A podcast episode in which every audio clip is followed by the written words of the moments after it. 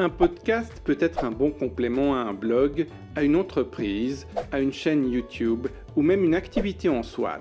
Mais comment lancer un podcast qui cartonne? Je déteste les podcasts parce que lorsque certains.e.s podcastoristes demandent des recommandations d'autres podcasts, tu as l'impression qu'ils te tendent un piège ou te répondent comme si tu essayais de leur vendre ton CD de titres dans le métro. C'est quand même un monde à part, le podcast.